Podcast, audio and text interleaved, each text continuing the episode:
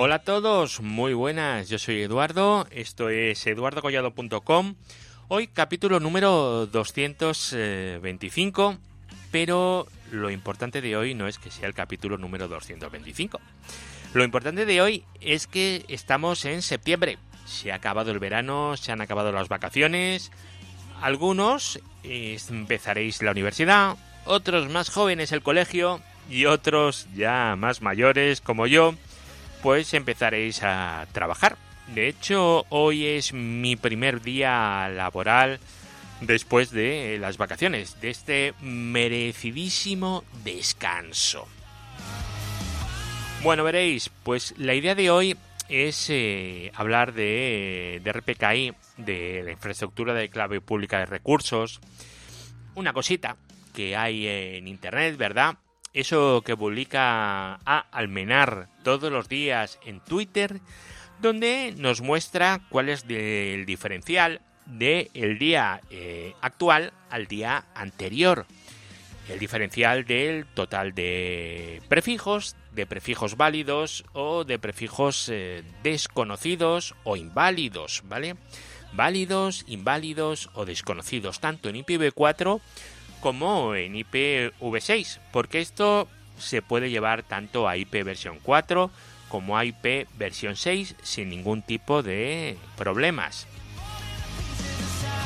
Bueno, os comento, el tema del RPKI es eh, muy importante para aquellos problemas de secuestros de prefijos eh, y bueno, y, para evitar el tema de, de, los becarios, ¿verdad? Gente que se equivoca en la configuración del BGP. Así que, si os interesa el tema de hoy, vamos a dedicarle un ratillo y vamos para allá. redes, hosting, tecnología, eduardocollado.com.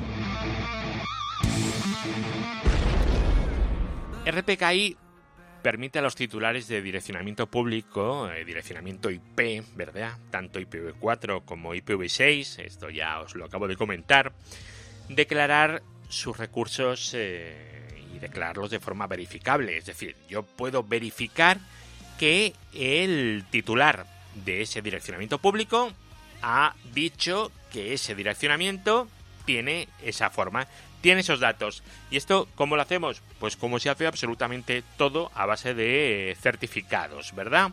¿Cómo comprobamos que una web es la que dice ser? Certificado. ¿Cómo comprobamos que una persona es quien dice ser? Certificado. Todo es a base de certificados, ¿verdad? Pues eh, los prefijos de Internet, de BGP, pues no vamos a ser menos. Así que también vamos a utilizar certificados.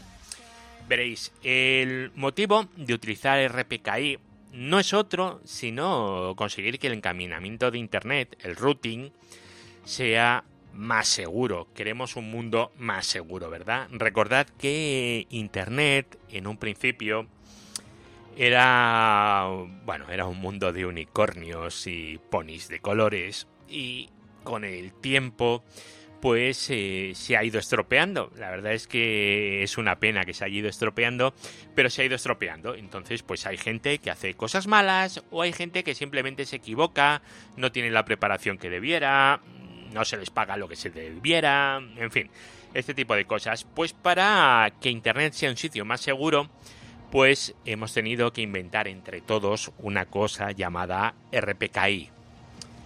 RPKI eh, está siendo promovido, o sea, hay mucha gente involucrada en esto que quieren que se use.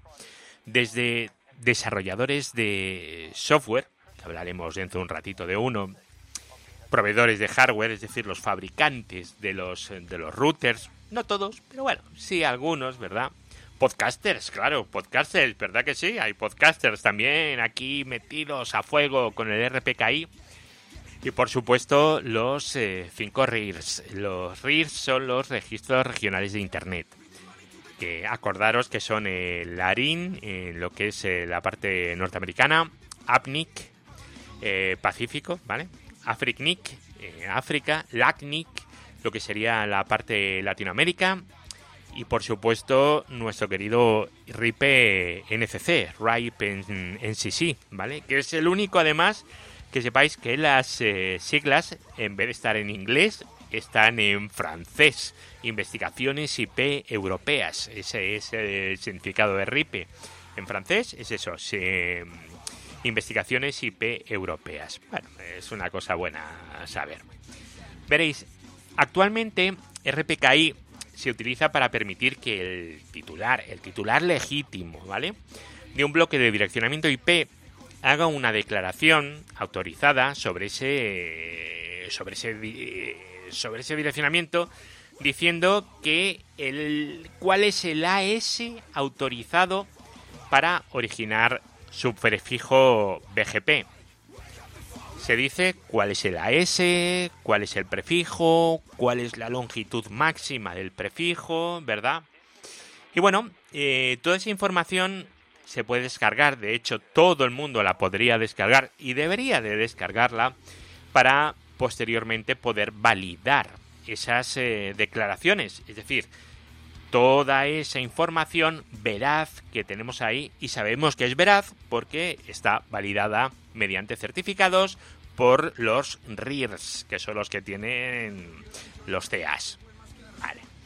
Veréis, ¿y para qué nos sirve tener eh, esta información y decir, pues es verdad esto que tengo? Es verdad que este rango de direccionamiento, este prefijo, viene de tal sistema autónomo y tiene esta longitud? Pues para poder tomar decisiones de routing, de encaminamiento, de enrutamiento, basándonos en esta información que es veraz, ¿vale? Eh, este proceso eh, tiene un nombre, ¿vale? Eh, que es el Route Origin Validator, es la validación del origen de la ruta, el ROV, R-O-V, que tiene nombre de supositorios en España, pero bueno, que lo sepáis. ROP, Route Origin Validator. A ver, el objetivo final del RPKI no es más que proporcionar la validación de los prefijos en Internet, que es lo que ya hemos dicho antes. Pero antes tenemos que saber qué es el ROA, el Route Origin eh, Authorization, la autorización de, del origen del prefijo, de la ruta, ¿vale? El ROA es eh, la definición nos dice que es la declaración firmada eh, en la que está un prefijo, la longitud máxima del prefijo y el ASN de origen. ¿Esto dónde, dónde se firma? ¿Me voy a un notario? Pues no veréis. El ROA es una cosa que podemos validar en la web del LIR Portal, en RIPE NCC. Todos aquellos que seáis LIRs tenéis un acceso al LIR Portal, que es una web de, de, RIPE, donde tenéis ahí vuestros datos, vuestras, eh, vuestros prefijos y donde podéis poner los ROAS, donde los podéis validar. Pues se hace ahí, ¿vale? En la web del LIR Portal. Y cuando nosotros vamos al LIR Portal, nosotros eh, ponemos los prefijos que nos han asignado, evidentemente, y los podemos tener en tres estados, eh, desconocidos, inválido o, válido. En fin, tenéis que seguir el procedimiento, porque hay un procedimiento para ello, para que sean siempre todos válidos. El problema de esto es que es una cosa que vais a hacer una, dos o tres veces en la vida, no lo vais a hacer más y luego se os va a olvidar. O lo vais a hacer solo si vais cambiando de empleo porque añadir más rangos de direccionamiento a día de hoy ya os digo yo que va a estar complicado. Pero bueno, oye, nunca, nunca, nunca se sabe. A lo mejor os dedicáis por ahí a comprar direccionamiento. La verdad es que no, mm, puede ser cualquier cosa. Vamos a ver, una vez que ya sabemos qué es el ROA, que es eh, simplemente entrar en el IR portal y validar nuestros prefijos, ya podemos empezar con el RPKI.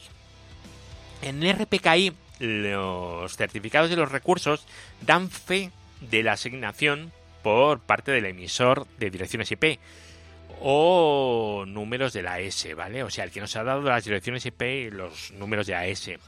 Ese es el que da fe. ¿Quién da fe? Pues estamos entrando en el IR Portal de RIPE. En nuestro caso, en Europa, va a ser RIPE.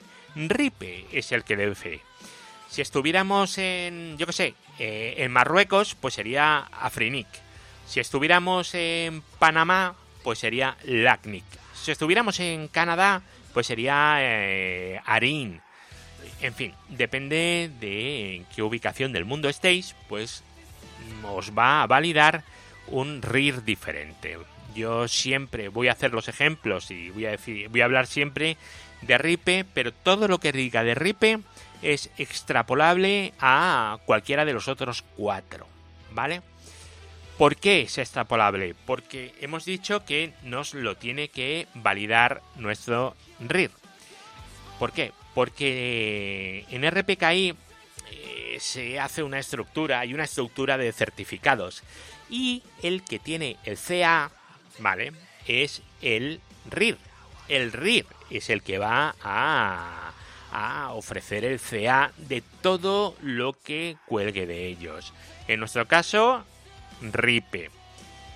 Em, fijaros que aquí hay una cosa que seguramente os, vais a dar cuenta si le dedicáis eh, un ratito tenemos IANA y de IANA cuelgan los eh, cinco RIRs. APNIC, LACNIC, RIPE, ARIN y AFRICNIC. En un principio se pensó que fuera IANA, pero después se descartó, ¿vale? Por aquello de tenerlo todo un poquito más distribuido y que era más eficiente. Pero bueno, que lo sepáis, es como la estructura del direccionamiento IP, pero quitando el raíz quitando a IANA y empezando directamente en los RIRs, que son los que tienen el root CA. Bueno, otra cosa que tenemos que saber también es que los certificados digitales que vamos a utilizar en RPKI están basados en X509. X509. Esto es eh, otra cosa también curiosa porque X509 eh, son los certificados que se suelen utilizar para autenticar individuos o personas o, webs incluso, ¿no? Y RPKI, ¿qué pasa? Pues que no hay información de identidad. Simplemente decimos si es válido o, no es válido, ¿vale? Pero bueno, oye, es eh, lo, que se ha, lo que se ha decidido. Y otro tema, también, eh, a saber cuando hablamos de RPKI, es BGP nuestro protocolo de routing favorito. Pero bueno, hemos hablado de BGP yo creo que ya en varias ocasiones, ¿verdad? Así que no vamos a volver a hablar otra vez sobre BGP, sobre el proceso de selección de ruta. No hace falta, ¿vale? Os eh, podéis ir al blog eduardocollado.com y usad el buscador abajo a la derecha y ahí tenéis pues lo que queráis de BGP. Ahí tenéis de todo lo que hemos hablado, porque en 225 capítulos hemos hablado de BGP de un montón de cosas. Bueno, pues llegados a este punto en el que ya sabemos eh, cuál es la estructura de los certificados, que es la del RIR, el LIR, ¿verdad? También sabemos eh, que se utiliza en BGP, también sabemos que utiliza X509 y también sabemos para qué sirve. Ahora lo que tenemos que saber es cómo vamos a securizar BGP, o mejor dicho, a securizar aquello que hemos aprendido por BGP. Tenemos que saberlo, ¿vale? Porque RPKI nos va a servir básicamente para validar eh, si una ruta o un prefijo, mejor dicho, es de quien dice ser o no para evitar, entre otras cosas, eh, acordaros de todo el tema de secuestros de prefijos de BGP o BGP hijacking, se llama en inglés. Acordaros de aquel ejemplo, por ejemplo, en el que alguien levantó el rango de YouTube y todo el tráfico de YouTube se fue contra un operador en Pakistán. Bueno, pues eso, si se hubieran validado los prefijos y RPKI hubiera funcionado correctamente, eso nunca habría pasado. Tened en cuenta también una cosa, que es que si vosotros tenéis eh, un prefijo y estáis anunciando un barra 22, por ejemplo, que es una cosa muy común, estáis anunciando un barra 22 y yo anuncio ese mismo prefijo pero con dos barras 23, eh, ¿qué ocurre? Pues que mis prefijos son preferibles porque tienen una máscara más restrictiva. Con lo cual el tráfico ya no va a ir por vosotros, va a ir por mí, a no ser que esté validado ese tipo de tráfico, ¿vale? Ese prefijo. Y que esté validado de dos maneras. Que el AS sea el bueno y ¿qué más? Y lo otro es que eh, la longitud de la máscara sea adecuada. Vamos a hablar, voy a contaros un ejemplo, ¿vale? Vamos a poner un ejemplo y así va a quedar un poquito más claro. Vamos a imaginar que recibimos el tráfico del prefijo 217.18.32.0 barra 22, generado en el mundialmente famoso AS 15954, es decir, el de Tecnocrática Centro de Datos, el mío. Vale, eh, vamos a ver el ROA. ¿El ROA qué nos dice para este prefijo, para este rango?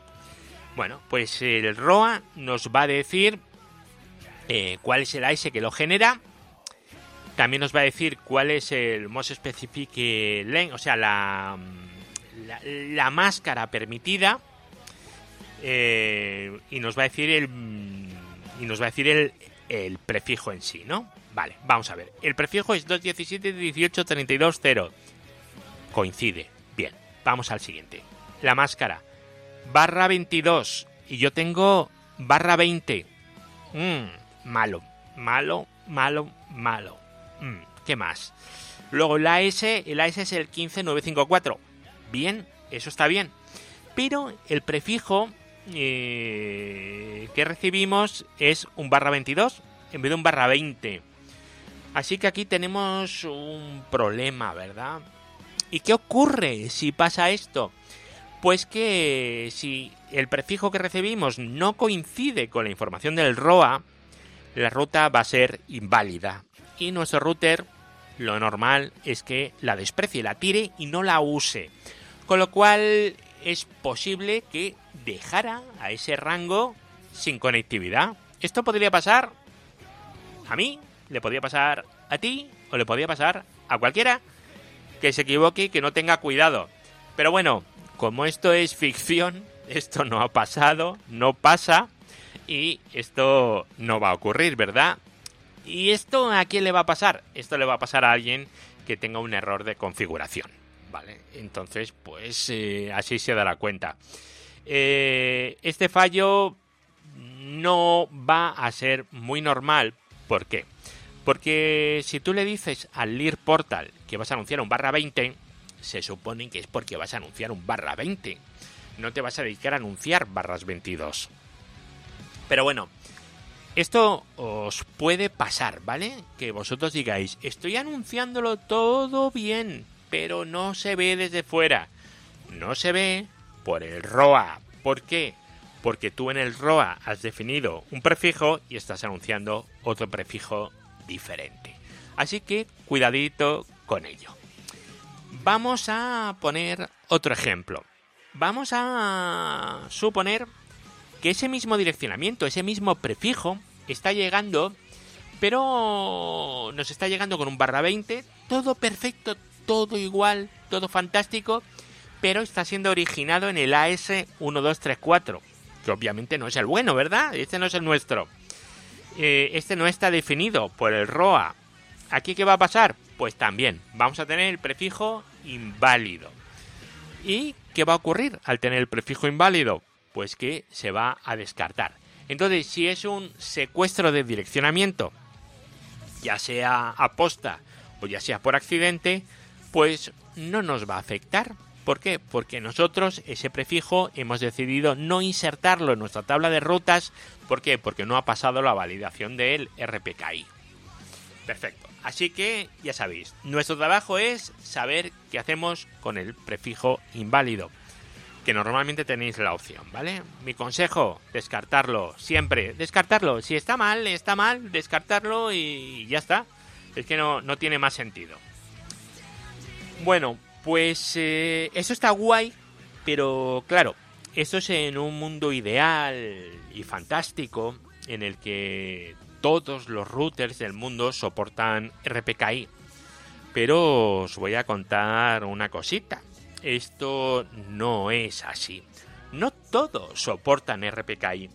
De hecho, a día de hoy, los que soportan RPKI todavía son una minoría, son, son pocos.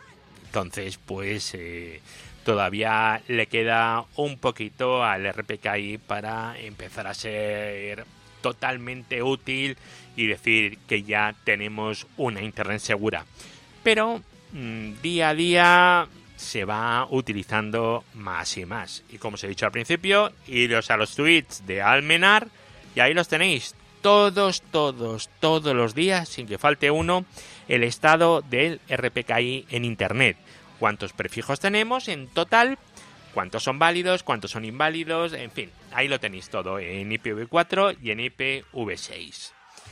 Vale, ¿Esto lo hace el router? ¿El router es el que valida cada uno de los prefijos? Pues no, el router no lo hace, ¿vale? El router lo único que hace es eh, consultarle a alguien si está bien o está mal. Los routers no pueden dedicarse a esto, ¿vale? Bastante tienen los routers con hacer todo lo que hacen como para tener que dedicarse a validar el RPKI de cada uno de los prefijos. Vale. Entonces, ¿Qué software hace eso? Bueno, yo me imagino que Cisco, que Juniper, que Alcatel, yo me imagino que todos estos, eh, todos tendrán su propio software, igual que hay un montón de software para Radius eh, y no todo el mundo utiliza Radiator, ¿verdad? Bueno, pues para validar RPKI tenemos un software que se llama Routinator 3000 que no sé si tiene nombre de aspiradora o de robot, rollo Robocop, ¿vale? Routinator 3000. Me gustaría saber quién le ha puesto el nombre. Pero bueno, en fin, la verdad es que como nombre mola y está está muy gracioso, ¿vale? Vosotros buscáis Routinator 3000 en Google o donde queráis y ese es el software en concreto. Este software, ¿desde dónde se puede descargar? Bueno, pues lo podéis descargar desde la página de NLNet Labs. Y lo podéis bajar, lo podéis instalar. Bueno, es un software gratuito y está distribuido con licencia BSD. Lo podéis descargar o desde la web de NLNet Labs, pero bueno, al final os lleva a la página de, GitHub y lo tenéis en GitHub. Si entráis en GitHub y ponéis Routinator, también, también ahí lo vais a tener. Más cosas. Eh, bueno, el Routinator, evidentemente, no lo instaléis en un único PC, ¿vale? En, una, en un servidor. Sobre todo si utilizáis plataformas de virtualización. Eh, tenéis que instalarlo en al menos, al menos dos, eh, dos sitios diferentes. Y si usáis plataformas de, de, hipervisores, por favor, instalarlo en clusters distintos, ¿vale? porque se os puede venir abajo un clúster y el Routinator es extremadamente importante.